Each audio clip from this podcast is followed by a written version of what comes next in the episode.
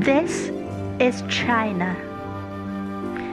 This is China looking forward to a new decade.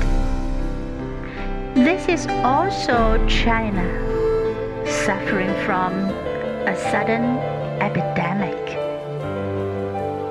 This is China temporarily locking down one city for the safety of the whole country.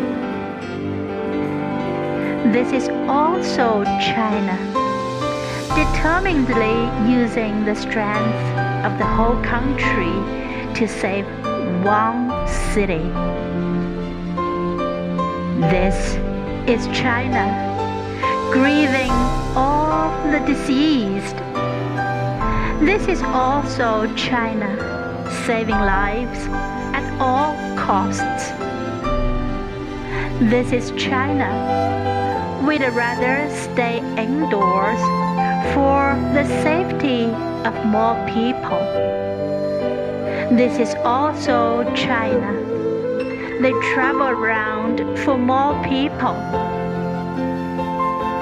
This is China, which has been questioned, vilified, and smeared.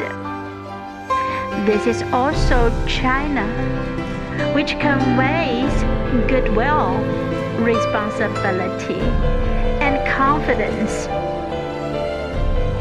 This is China, which has been hit hard by the cold winter. This is also China, which has ushered in the rebirth of a warm spring. No matter where, the 1.4 billion Chinese people are united for the safety of 9.6 million square kilometers of mountains and rivers.